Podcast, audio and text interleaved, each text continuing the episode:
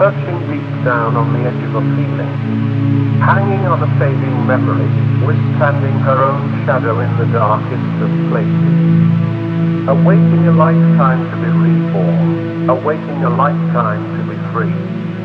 Her beauty is tainted by the colors of a distant planet. Her eyes are oceans of brown waves. Formed by her quivers, endless by her shivers. On a holy autumn morning, many winters ago, in her bed she spreads her limbs. A fierce wind devoured the gentle breeze. A sudden glitch, she was faithless. Her name was Addison.